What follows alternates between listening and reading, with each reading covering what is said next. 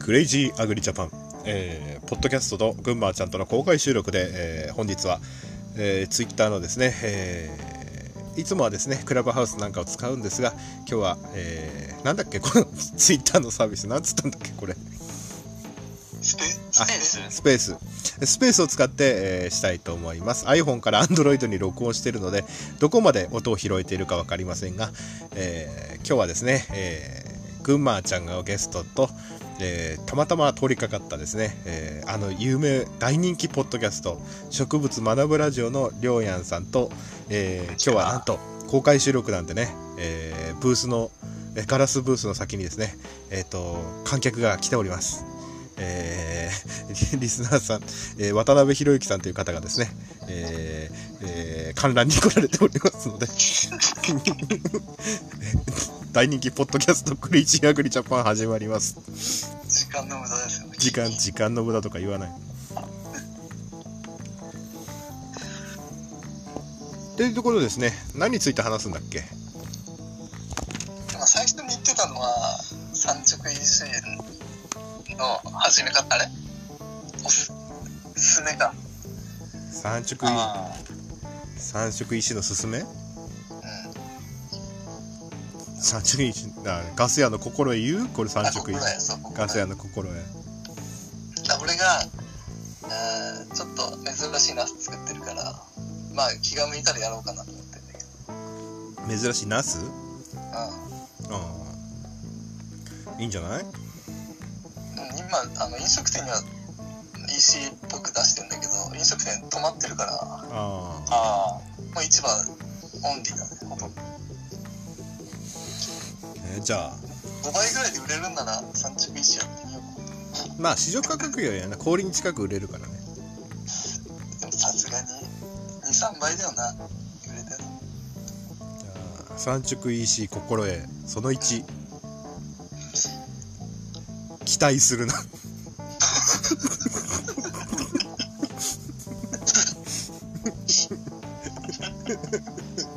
その2、うん、特殊品目とか以外はメインにしてはいけない。まあしないよね、うん、その3ストーリーを売れとか言ってくるやつは信じるな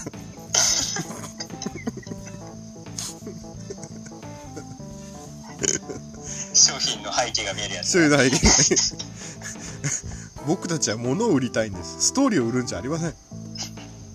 あのストーリーを売るの極致になるとアンチも増えて毎回毎回レスキュー出してる人とかあとあのその栽培技術的にそんなに難しくないもののレスキューを出してると農家からあの後ろから鉄砲が飛んできます。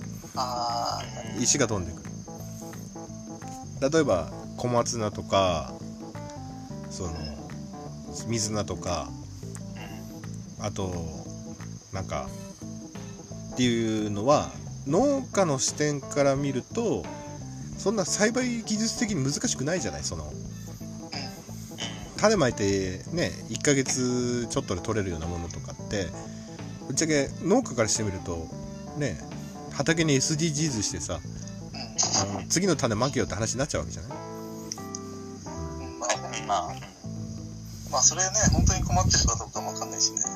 だでも別に俺はそれ一つの売り方としてありだと思うんだよ、うん、嘘でもね別に。嘘でもっていうのもあれだけど。嘘かとかわかんないけど。別にいいと思う。ででそこは農家に何言われるか別に。そう。で新規就農者もそのまずはそのね離農3年しちゃう人ってやっぱ勇気とか無農薬にこだわってさやめちゃうって人多いんだけどやっぱりその、うちらにしてみれば直売所ってメインにはなりえないじゃない？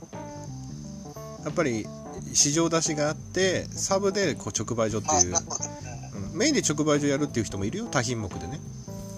けどでも飲食店とか抱えてないとぶっちゃけ厳しいわけだよね、うん、だってその週にほうれん草すごい売れた来週も売れるかなっつったらほうれん草その週に買った消費者がその地域から固定されてるわけじゃない。いつも直売所と同じお客さんだからさ。証券的にはね。そのお店の。だけどその週にほうれん草いっぱい売れたら次の週買わないと思うんだよね。違うものを食うじゃん。あの毎週毎週同じもの食卓並べてるなら別だけど。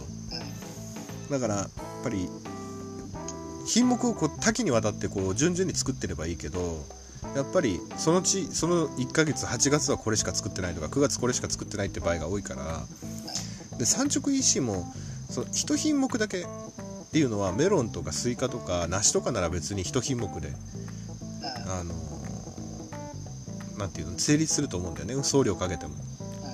沖縄のマンゴーパパイヤだって送料かけて食べたいと思うじゃない。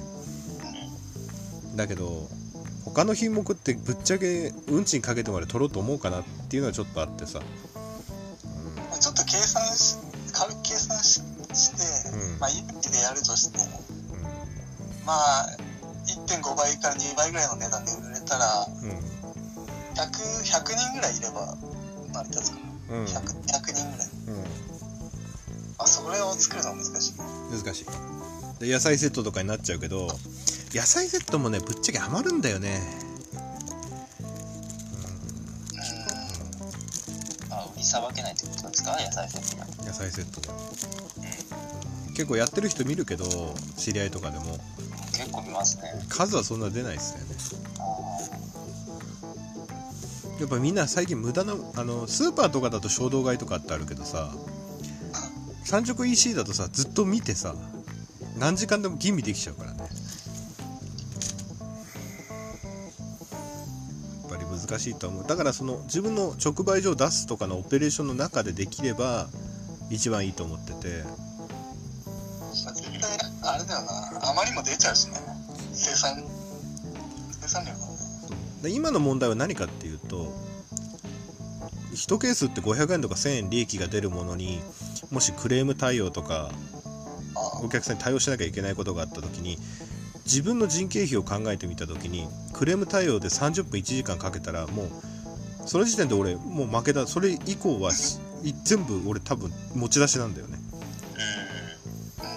うん、それだったらコンビニで売店に立ってた方がいいし市場に物持ってった方がよっぽどいいし時間取られないから。だからそこら辺。だとあれじゃない？クレーム対応してくれるじゃん。ん？食べクレーム対応してくれるクレーム対応というよりは直接一応お客さんとの直接取引ができないようになってるのね、うん、メッセージ送っても一旦メッセージは食べ直に1回なるほどね。はいはいはい。だからよ多分大抵の軽いお客様対応は多分してくれるんだと思う。でよっぽどの時は多分こっちに連絡が来てじゃあ返金対応の手続きとかになると思うんだよね。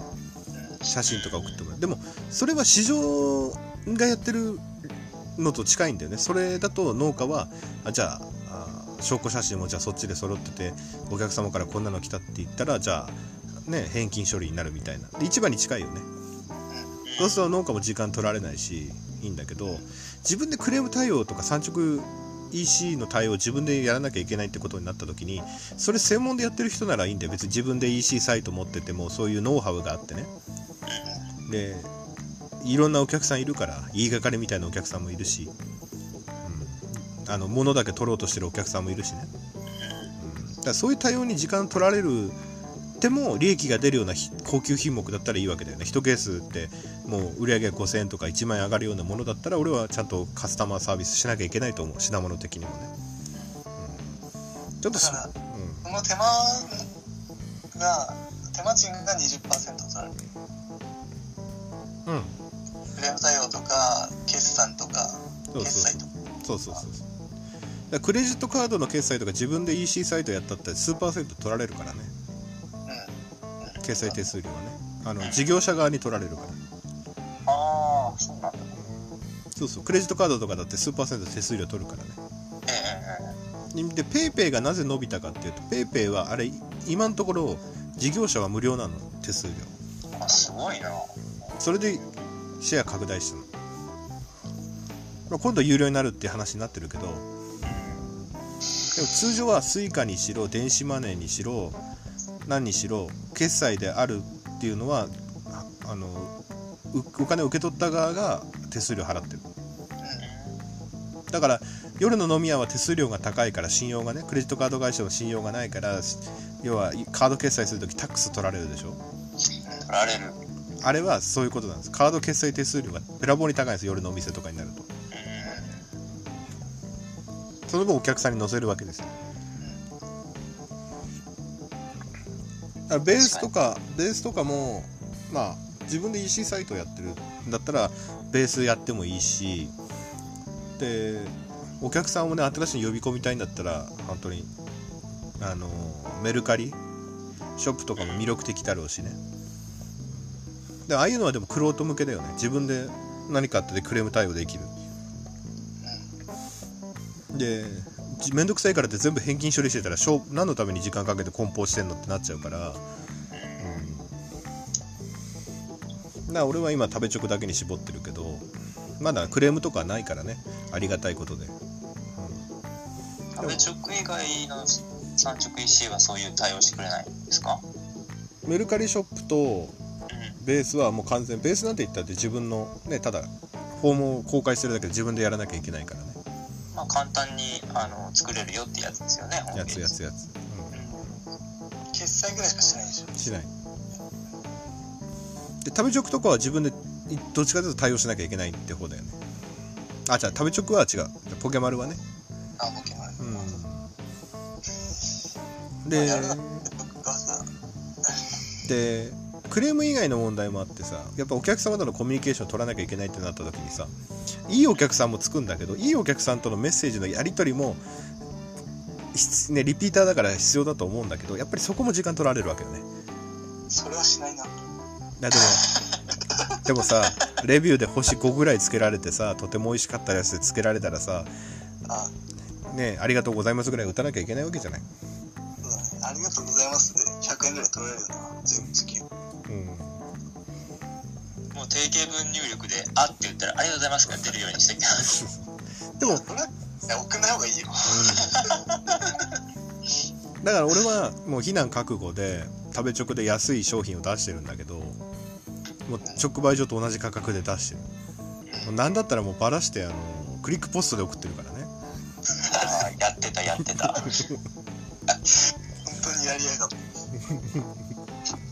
でもそういう新しい企画を作るっていう例えば花なんかぶっちゃけさお客さん束にして買ってったと結局花直売所に出す時もそう花屋さんもそうだけど束にして出すっていうのは色合いを見て彩りよく見せるためにこう組むわけだよね。でもさ仏壇とかに飾る人ってさ仏壇にあのまま生けられないんだよ長いから。だかあら材料として短いのがあればぶっちゃけ小さい仏壇とか花瓶の人は十分なんだよねだから俺は切り詰めてみたらいや意外に入んじゃんみたいな感じだったからやってみたんだけど。ーあれでいくらぐらいの東京遅れたクリックポストは全国一律198円だよ。これ安い。よ 安い。安っそれでポットポストいポスターに入れればいい。そう。ね。ただ時間指定ができないのとあの常温でしか送れない。郵便と同じだから。うんだからある程度常温に耐えられるものじゃないとダメ。まあ色だよね匂うぜ。高さがなんか真空パックしてるとか言ってなかったうそれならいけるうん。それ以外ないよ。野菜だとだけど60サイズだって結構押し込めば入るわけ短くすれば。ね宅急便の60サイズでも最低600円700円かかっちゃうわけだからお客さんにやっぱりストーリー自分で作れない分普段田舎の直売所の値段と変わらないぐらいで売れ売れたらそれはそれで面白いかなと思うし、まあやるならハイクラス。うん、の値段でしょでも直売所の一つの例えばそこを一つの主戦場にするのもありだけど高級なもの作ってる人とかはさ中級以上のもの作ってる人はさ。だけど普段買いの裾野を俺は広げたいわけじゃないともう。4000人から生産者超えててさでまだ花は少ないからいいんだけど野菜なんかもう群雄割拠してるよ。もう三国志より多分三国志よりえげつないよ多分、あのななんかスルメさんの買ってんだけどもうん。もうスルメさんが知知ってるから美味しいのかもうまあすもう桃自体美味しいんだけどようん、り美味しく感じるっちゃ感じるんだよ、知ってる人から買うと。そうそうそうそう。そういうのあるだろうね。そうそう。そういうのあるけどでも普段買いはしないじゃない。普段買いし例えばさ普段買いするとしてもその知ってる人からだと美味しく感じるからまたこの人から買おうってなるでもそしたらもう直にやっちゃうよねだんだんとね。ああまあそうだね。食べ直から離脱して直で俺の理想はさこう花って入れた時にとか仏花って入れた時に自分が例えばアマゾンで買い物するかのようにさ例えば電池とかさスピーカーって入れた時に別にその人し知らなくても買うじゃない？値段と機能が折り合えば。うん俺はそ俺はそっちの方を開拓したいのよね。そっちか。そっちを開拓してキャラキャラ買いじゃない方キャラ買いじゃないよ。ストーリーゼロね。ストーリーゼロ。でやっぱり量さばきたいからさ。で一番システムとしていいのはさ何がいいってそのた例えば修理100束直売所に出してますと。でも売れるかどうか分かんないじゃない。全部売れると市場単価より3倍鳴らして3倍とか2倍平均で売れるわけ。材料単価を考えるとね。だけど全部売れるとは限らないけど食べ直とかポケマルでもし注文入ったやつの花束に関しては別に普段直売所の作ってる感覚で作ってさそのまま出せばいいだけだから別にオペレーション的に破綻しないのよね。しかも注文入ったでも日数とかも分かってるから別におじゃあ直売所の花束作るついでにこっちのも作ろうで終わりちゃうからさ。あれ伝票貼って送るな持ってくだけか。持ってくだけ。まあね。だから特売所に持ってく感覚と一緒だよな。そうそうそう。そうだから1個直売所が俺は増えたっていう感覚の運用をしてる。あうんそうか。そうですねだからぶっちゃけ直売所にさ100束持ってってエラーはやっぱり1割ぐらい出るわけよ。葉っぱがちょっと色変わってたとか花びらの中に虫がいたとかさ。やっぱいっぱい作ってると製品だからさエラーは出てくるの。だけどまだ数は少ないからなんだろうけどもそういう食べ直とかで頼んでくれたお客さんのは下手なの出せないよね、うん、だからそこら辺はちょっと、うん、自分でもまだオペレーションもし数が増えたら崩壊するなと思う危惧してるとこかな。もう物が悪かったら即クレームだからね。うん。だからそこら辺がちょっと難しいかもしれない、だけど俺は次はもうクリスマス商戦でクリスマス用のリースを作る家財とかもそこで売っていこうと思ってるだからチク売れた？のん？食べ直で売れた？まあ数万円だよね。あああ数万円分はでもちゃんと売れたんですね。あでもひまわりにしろ菊の花にしろあの単価で数万円ずつ売ったっていうのは俺やっぱ物日っていうのもあったろうけどさ、うん。うん、お盆っていうのもあったと思うけどやっぱり嬉しいよね。仕事として成立するもんね、あ2 3 0件ってことまあそんな感じかな。まあでも一口大きいね8束とか買ってくお客さんもいたから、うん、一撃3000円とかもあったけどさ、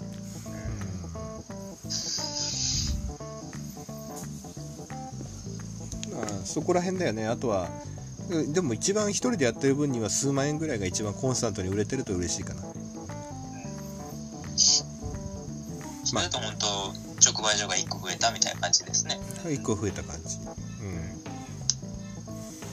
だからそれがどんどん認知されていけばいいかなと思ってて。だから市場に出してるものその時期だけ出してればいいからさ。じゃああれなんかねあの、えー直売所に出してる値段にうん。送料乗っけただけってこと？あのねクリックポストのやつに至っては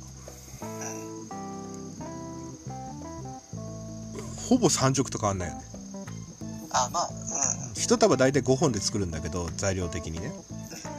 10本入ってるから2束分なわけ。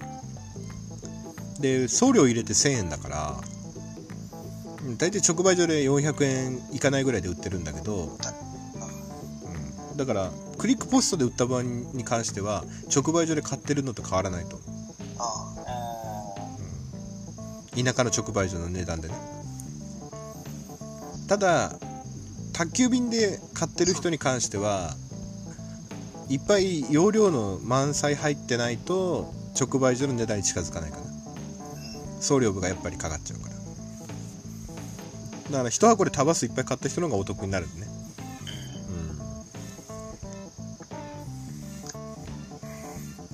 うん。だらそこらへん俺は俺は俺はもうね二流品の大量生産の方が僕はあの一番性に合ってるので。二流品じゃないな。普通のものをいっぱい売るっていう感じですよね。普通のものを。まあそれはまあそうだね。俺もそうだ。まあ。コストかけずね。なみんなコロナで今増えたけど今ここで成長止まったよね一回ね。野菜売れてんのかな。で俺海鮮物やっぱり海鮮物動いてるよな、うん、あ海鮮物は動くよ、海鮮物はいいかもしれないですね確かにね。海鮮物は動く。見てても動いてるもん、うん、やっぱあと舵は動いてるよね。果物は。あなんか。贈答品っていうか似てるよそうだよね。だってさ自分で頼んで贈答品田舎の実家とかにさ送れるわけじゃんそのまま。そうな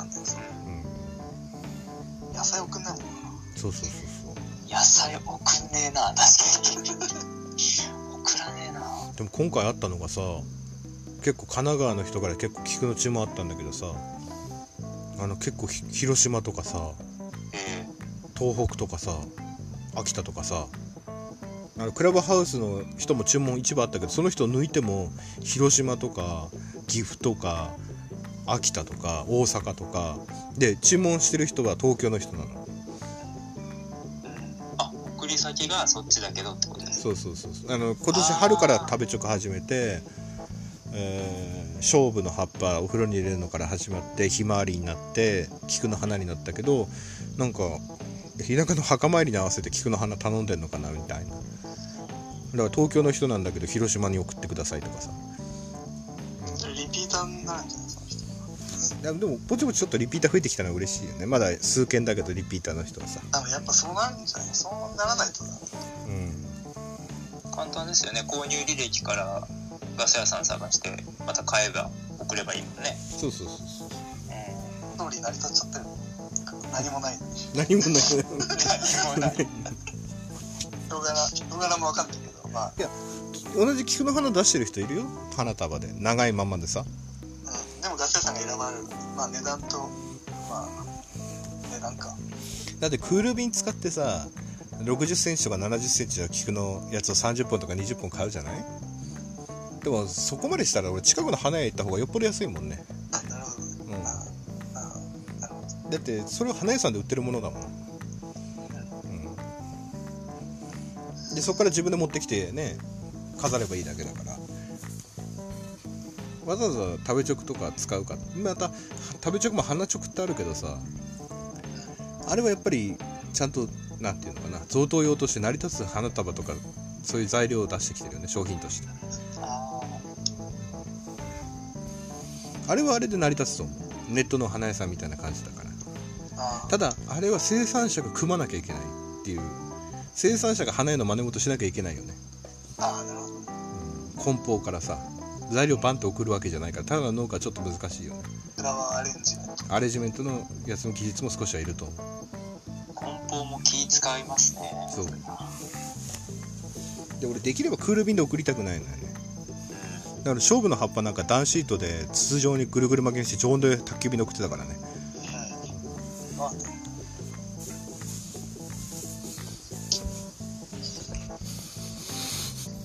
今なんかちょっと見てたけどさうん。本屋でもなんか結構安いんだよな。もっと高く売ればいい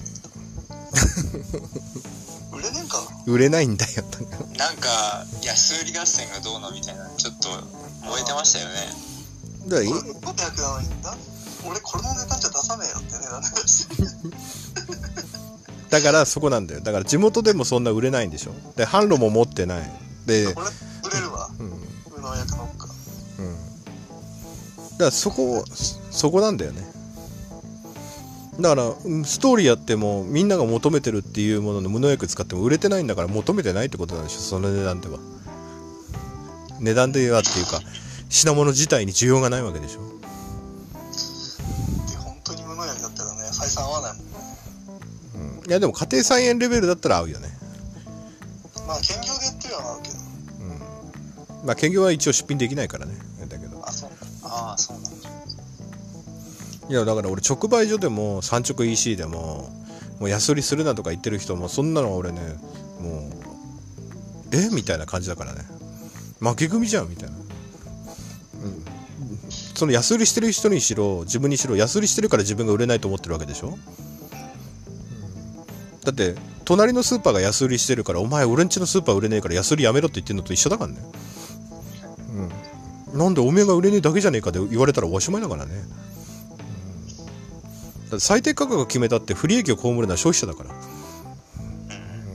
そしたら近くのスーパーで自分で選んで買うさ、うん、市場より安くしちゃってるってことだねそんなことはないでしょいや市場より安く売ったとしても送料入れたら市場よりどっちにしろ消費者がみんなね消費者の視点が抜けてて消費者がトータルでいくら払うかなんだよね。送料込みで、うん、だからそれで売れないなら負けってことだよ。負けってことだよ、そうそう。それだったら市場に出すかもしくは自分で新しい企画作るとか、誰かと近くの農家さんと協力して共同出品するとかさ、うん。それはそれ小松菜単品給食出すのがちょっとキャンセルになってレスキューお願いしますって。そんなの全国にいくらでもいるわけで。それがまた1年に1度しか取れないものだったら助けてあげたいなとか思うよね、メロンがちょっとあの全部割れちゃってもうこのままだと自己破産しかないですっていう人だったら俺メロン買ってあげたいなと思うけど、うん、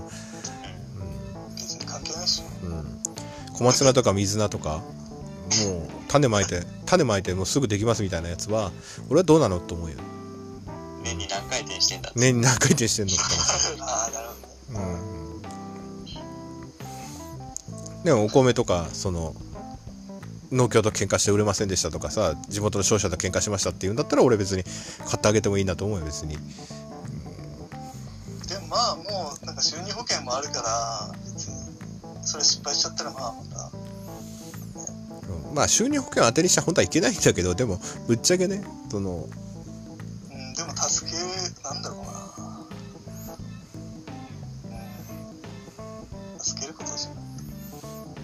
でレスキューも考えものなんだよね、うん、でも産直 EC 側としてはレスキューってイベント作った方が消費者のこのあのピンを打てるっていうかそのなんていうの注目を集めやすいよね。あまあそれは、うん。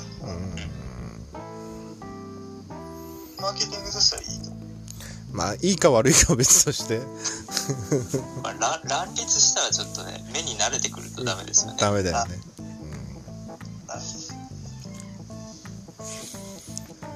僕たちこんなに頑張って作ってるんで買ってください。ではちょっとどうなの？っていうね。別に言葉発しないで黙々と作ってる人たちの方が俺実は一番いいもの作って今のスーパー流通を支えてる人たちだと思ってるから。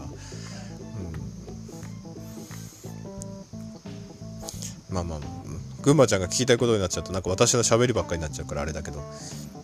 まあとりあえずまあまだやらないという結論に落ちてるけど。一応登録だけしとけばいいああ群馬ちゃんが始める回かと思いましたよあれとりあえず登録して黒猫ヤマトの登録に1か月半ぐらいかかるから。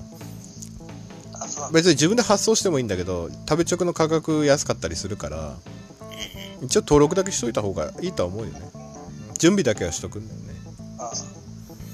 何かビッグウェーブが来るかもしれないから。で群馬県でナス作ってるやつとかやばいよ顔バレしないようにして、なんで顔バレだって生産者の写真は顔が分かるものにしてくださいって書いてあるよ。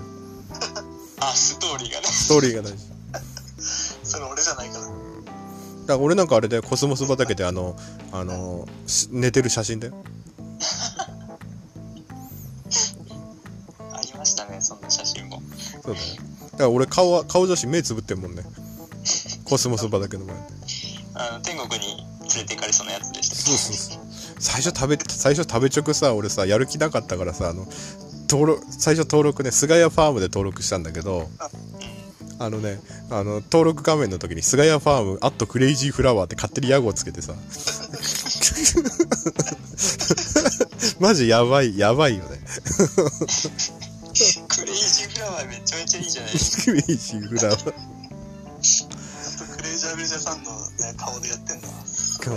偉いでしょ、うん、でも俺あれで顔写真はちゃんと自分の顔写真使ってる。あとあのこの俺の今のアイコンさ食べチョクの入り口にあるらしいよ。え？あのなんだっけ？あれ。あれあの社屋移転したじゃない？食べチョクえあの時に記念品を送ろうってクラブハウスで誘われて俺もお金出したのよそしたらなんかあの展示の生産者展示のなんかディスプレイかなんか買ったのかな？あと棚かなんか買ったのかな？ちょっとそこら辺覚えてないんだけどなんかこの間アキリナさんがなんかやってたやつでアキリナさんなんか出てたよ。あのそしたらなんかあれ？うちのアイコン載ってるみたいな。あのサイレージみたいなやつに。いいのかな？今のアイコン？このアイコンこのアイコン。イケメンアイコン。見たい。そうそう。もっと持ってダメだったのこれ。あれだよあの LINE のチャットの LINE じゃない。Twitter の LINE のグループ。アキリナさんと一緒だよ俺グループ。チャット入ってるよ。動じないのがすごいよね話しかけられないよね。話しかけられないよね。同じチャットに入っててもさ。ああそうやっぱり。でも前それアキリナさんで思い出したけどさ別の話なんだけどさ俺アキリナさん前全農かなんかの会議の時にさアキリナさんなんかの話食べチョクの話になってさ「あ俺アキリナさんあれっすよ」つってす「すっぴん見たことありますよ」っつったら そこの全農の誰だか忘れたけどし職員の人が「ガス屋さんってアキリナさんとそういうご関係だったんですか?」ってまあなくはない や違います。講演会呼んだ時にあの キリナさんすっぴんできたんですっつったら「あそうなんですか。びっくりしました」とか言って。いやピュアな人もいるもんだなと思ってさ。でもこの人何やるかしかわかんないから。いや、ほんとそうなんですよ。やばい。なんか聞いた？いろいろ？やばいよね。いや、やばいですね。何？ちょっと待って放送できることなの？それは。あできない、うん。できない、できない。もしかしてあのあれか。あできないね。できない。できないね。あれ多分やったらややったら多分俺多分バッシング受けるもんね多分ね。ダメだでもねまあ47都道府県ススタバ回ったりうんいろいろ面白いことできたのもみんなのおかげでね本当に。まあね健康には気をつけてなこれからも、だね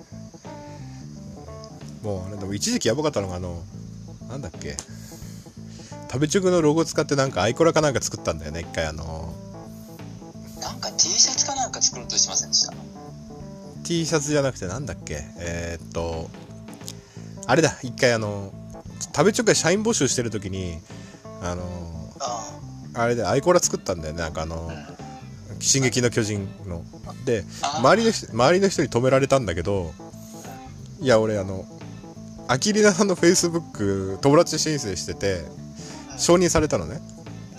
うん。だから周りに「いやそういうのやめときなよ」って言われたけど俺アキリナさんとフェイスブック友達じゃん。だからダチじゃん。OK じゃねとか言って。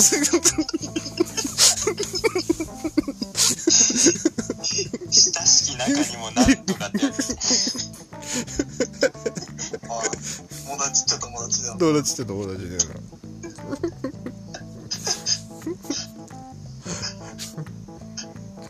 冗談だけどさそういうことやらないけどさ。でも結構ね食べチョク見てて面白いのが結構ベンチャーを結構自分でなんかこう農業系とかこの生産者とつなごうとしてるような人たちのその一匹狼でやろうとしてたちうまく交流しさせてこう結構交流してきてんだよね、うん、結構見てると。結構ジョイントをしましたって人見てるとやっぱりそのまあ大学の時に起業した人とか大学出てから起業した人とかを結構ひなんていうのかな。うまく拾ってきてるじゃないけど。まあその時点で結構能力高めな人多いよね。能力高めっていうか発し、うん、フォロワー数とか発信内容を見てても発信力が高い人結構引っ張ってきたなっていうのは思ってて。でももうなんか俺も観光農業にちょっと限界を感じてきてるからな。というと？というと？いやもうなんか外国人にシェア持ってかれる気がするんだよね。うん確かに。なんか巨大外資系勢力？いやそれはないけどもう移民とあと外国人技能実習生がすごい。え。あ俺の倍ぐらい働いてるなあの日本人と政略結婚したモンゴル人政略結ー、略結婚。あいつらがすごい。だからあの人たちにははむなん立ち向かうにはもうなんかストーリーしかないかもしれないと思った。婚そう。あのだからストーリーっていうのもあるんだよ差別化でね。だって小松菜とか葉物が一時期すごい流行ったでしょ全国で。法人バンバン作ってみんなハウス建ててさでもあれって考え方によっては種代なんか肥料代もそんなかかんないじゃん小松菜とかってさ葉物ってさ。でぶっちゃけ地面に巻けば1個例えば市場単価30円にしたって30円生み出してるわけだもんね。でたまに跳ねれば30円60円100円っていくわけじゃない。もう外国人からしてみればもうビットコイン発掘してるのと一緒だよね。だ取って袋に入れてさ軽トラで持っていけば1パック30円なんだもんね。1日1万パックできれば30万だもんね。でたまに相場跳ねたら100円ぐらいにするんだもん。笑い止まんなくなっちゃうよね。で値段つかなかったらすき込んじゃえばいいんだもん。種代なんかいくらもしないし。まあ、すき込んでもう一回種まけばいいですから。種まけばいいし、まあ、ちょっと今過剰に増えすぎちゃってるけどね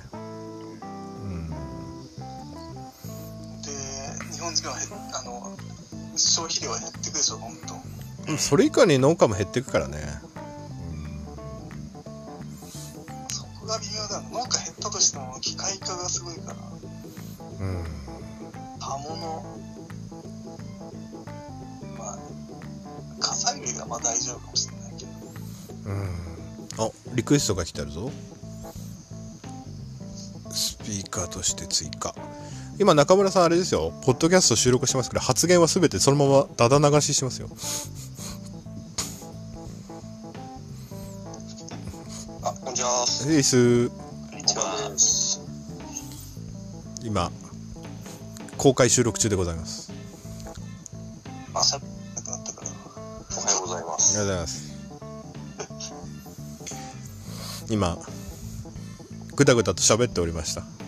いや、素晴らしいですね。素晴らしいんですか？いや、ききいや聞いててめっちゃ素晴らしいなと思いました。夏菜の話。だってねあれ流行ったのは理由があるよやっぱりねうん、あるある。やっぱりだから俺小松菜のなんだっけレスキューやった時に1パック200円でレスキューって書いてあったからこれはちょっと盛りすぎじゃないかなと思った時は1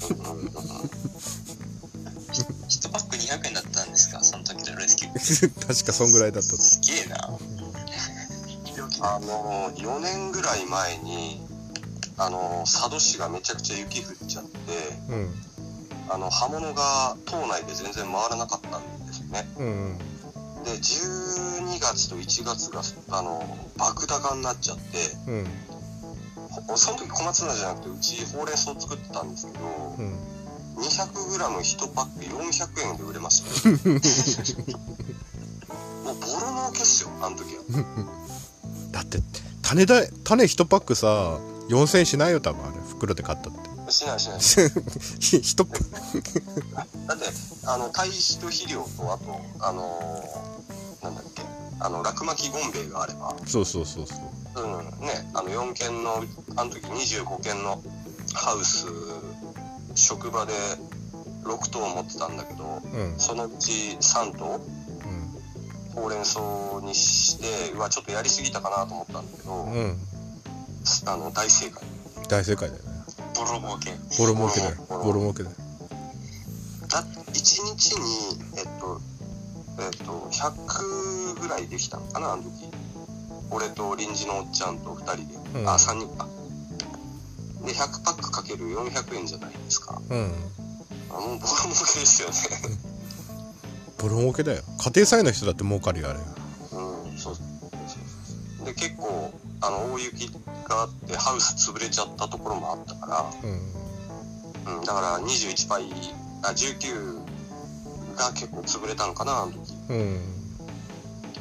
だからうち職場で31倍っていう特殊なハウスだったんで潰れなかったけどもうまあまああの時ほどあ農業もギャンブルかなみたいな。でもね俺国のあれ見てて収入保険とか始まったじゃない？はいはいはい。俺思ったんだけどさうんうん。供給過剰状態にしておけばさ輸入が入る余地はないんだよね。うんまあただあの価格的なもんでね。そうそうそ商社は入れちゃうから。ううん。うんだって小麦なんかあの日本の小麦なんかすげえいいもんなんだけど、うん。じゃあ普通レベルと考えちゃうとこうやっぱりねオーストラリアとかそうそうそそうの辺から引っ張っちゃった方があの、うん、今度商売の方で買う側は有利だから。そうそうそう。だけどそれは供給過剰じゃないじゃない？小麦なんかは。ぶっちゃけ日本ではね。米は供給過剰葉物野菜もどっちかというと供給過剰。まあ野菜もちょっと供給過剰なとこあるよね。あの災害なければ安この間みたいに長雨なければつ相場安だったわけだから全体的なポテンシャルは供給過剰なんだよねらその時期をずらすためのコストを考えたり考えちゃったりとかすると、うん、まあ本当ギャンブルなのかな。そうそうそう。だから一番なんていうのかな。俺も何年か前ポッドキャストで何度か話したけど何年か前にレタスとかがすごい高騰してなかった時なんかうん。もうイオンなんかもう台湾産のやつのちっちゃい玉が並んでたわけで。でもうん。日本の消費者は食べられるレベルだったわけ一応向こうのギャップみたいに沿ったやつ作らせてるからだから高ければ、まあ、持ってくるだろうけどでもだからある程度そのギャンブル性が失われていくっていうのは辛いことだけどやっぱり戦っていく上ではやっぱりある程度供給量を持っている方が勝ちかなって。まあある程度ねそのなんで出荷できないようにこの価格調整のために処分するっていうのは必要かもしれないけど。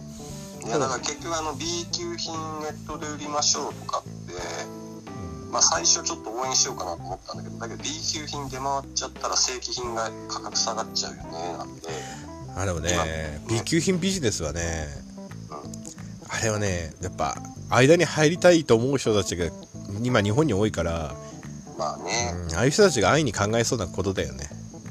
だからだからまあし自然にそれそれはそれこれはこれで考えないといけないのなのけどっていう感じ。B 級品もさその鉄かごにさ丸ごと例えば選別機にかけてかかったやつ持ってってくれるっていうのは昔からあるわけで加工屋がね。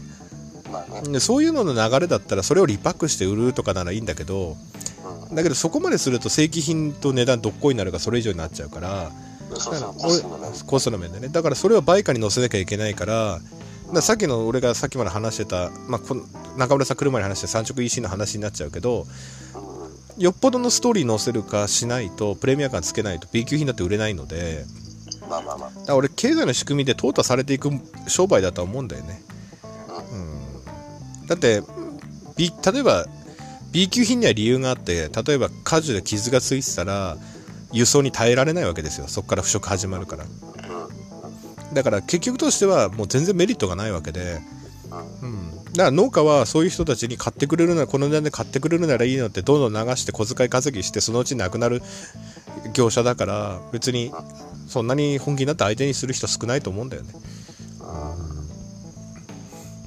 小さい人参はどこまで行っても小さい人参だし戦中にやられた大根はどこまで行っても戦中にやられた大根だし、う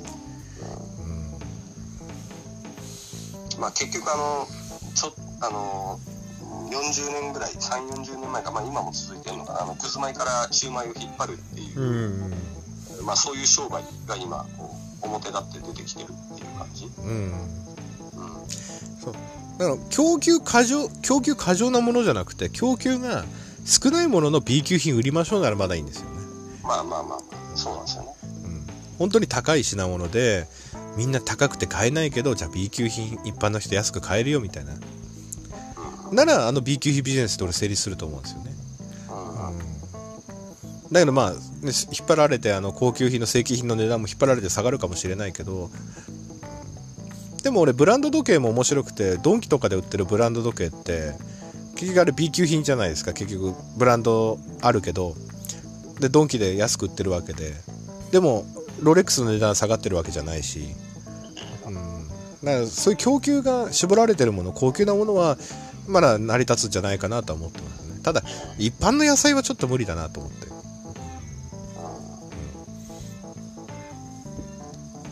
加工ありょうりょうやんさんはじめまして。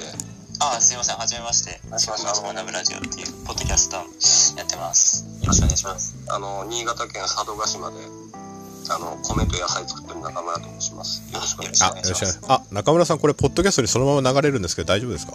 あマジですか？はいはい。あの最近僕編集という能力が失われてるので全く編集いたしてない。やばいっすね。免疫関係喋ったらやらいことになりますね。だ大丈夫です。うちのリうちらのリスナーさんはですねあのーあれですから大人な方が多いですから。精精しかいないんで大丈夫です。大丈夫ですよ。あの長文のクレームとかメールで送ってくるような人しかいないですよ。あー最悪ですね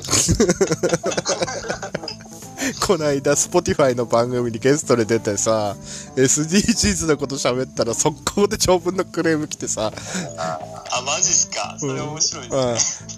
あのあーこのめ群馬町さんあすいませんあどうぞどうぞどうぞあいやいや群馬町さんはじめましてあ、あ、もう俺寝るんで、あ、すみません。すすいません。はいすいません。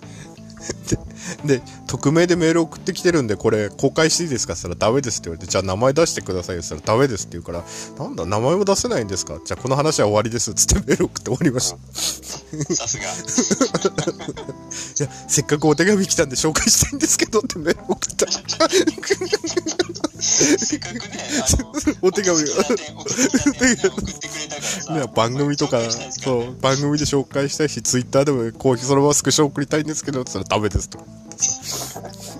なら送ってくんなよとか思って。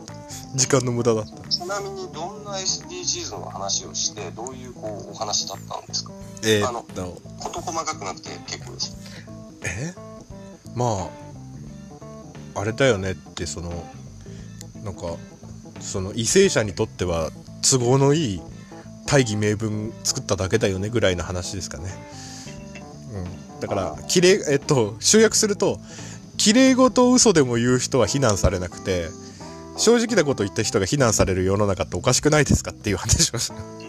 ああまあまあまあ日本ってそういう国ですそういうふうにね。でも結構再生されてるっていう噂なんですけどね。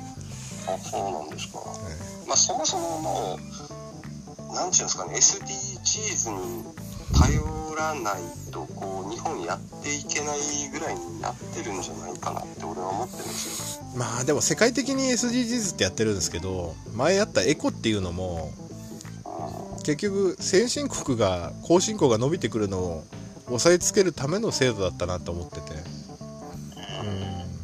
まあそもそも SDGs が活発な地域ってヨーロッパと EU か。EU と日本ぐらいなんで。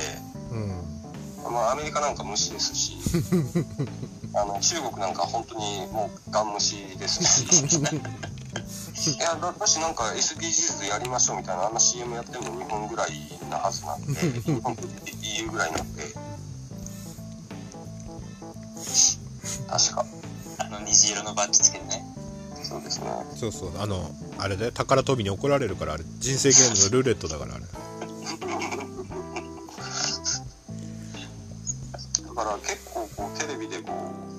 で定めてますとかなんか世界で活発ですってまあやるのは分かるのですがじゃあ実際大手の国アメリカだとか中国だとかロシアだとかであんまりこうその SDGs に乗っかってない国の方が多いんじゃないかななんて思ってます。うんあたかも世界の当たり前ですよみたいな感じをしてますよね。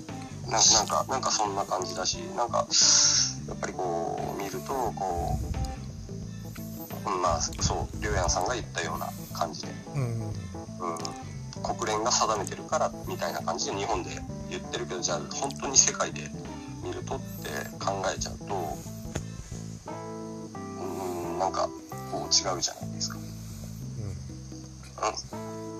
まあでも我々に影響を及ぼさないところでやってくれるには構わないんですけどね。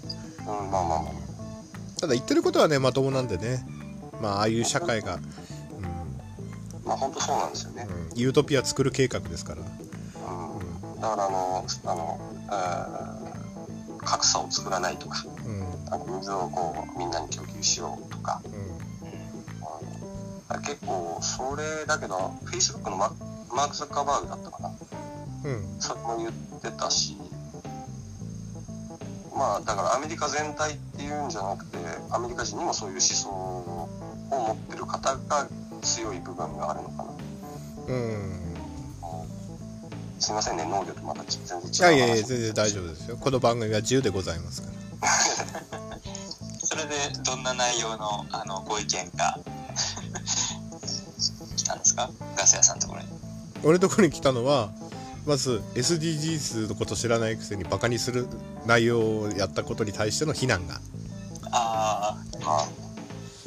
SDGs のこと何も分かってないぐらいのこと言われたんですけどまだ始まったばっかりなのにあなたも分かってるんですかっていうのは俺頭の中で浮かんだけど何も言わずに「いやせっかくのお手紙なんで紹介したいんですけど」つって。あのあまり内容言うとねあの本人の承諾を得てないですから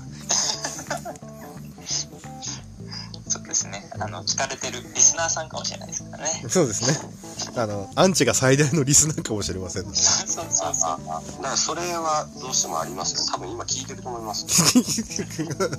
聞いてないんじゃないのまだいやー、聞いてると思いますよ。だってまだまだこれ録音してるだけだから配信してないですよあ、なるほど。了解です。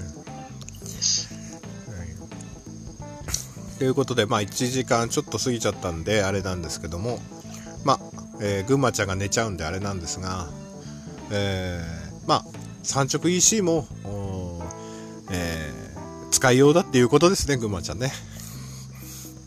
リスナーに落ちてます群馬ちゃん寝てんな。出る。あ下に有坪先生が来てたんだ。そうなんですよ。ぜひともいろいろお話聞聞きたいなとかって思っちゃったんですけどね。ですねというところでじ次回ややった時有坪先生を読んであのあれですね。えー誰も農業を知らないっていうのを朗読会を行いますか？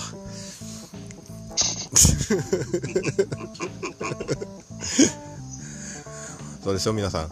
今リスナーのオーディエンスの方にですねあとあの大大ヒット作家の有坪先生が来られておりますので。えまあ、俺もフォローしてるので、多分、あの、いろいろお話聞ければなーなんて思ってます。ーなるほど。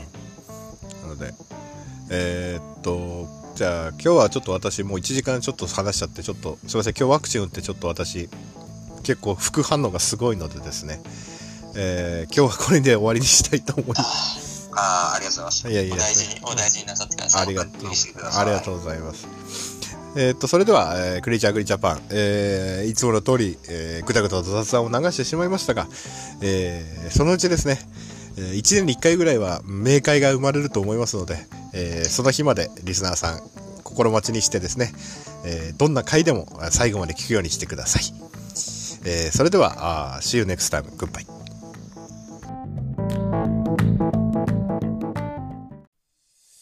燻製とは美味しい燻製とは楽しい。燻製とは難しくない。燻製ミックスナッツ燻製チーズ燻製卵などベアーズスモークハウスがお送りする燻製品の数々。お問い合わせはベアーズスモークハウス1 at gmail.com 1は数字の1でお願いします。ツイッターはアットマークベアーズスモークハウスまで。お待ちしております令和のこの時代に突如天下を統一せし者が現れたなあなあ、天下統一って知ってる？え、織田信長？ちゃうちゃう。ああ、豊臣秀吉。ちゃうちゃう。ああ、わかった。徳川家康。ちゃうわ。桃の天下統一や。天下統一の塔は桃って書いて天下統一。知らんか？もう食べてますけど。食べとんかい甘くて美味しいさくらんぼ桃りんごはシシド果樹園の天下統一。天下統一で検索。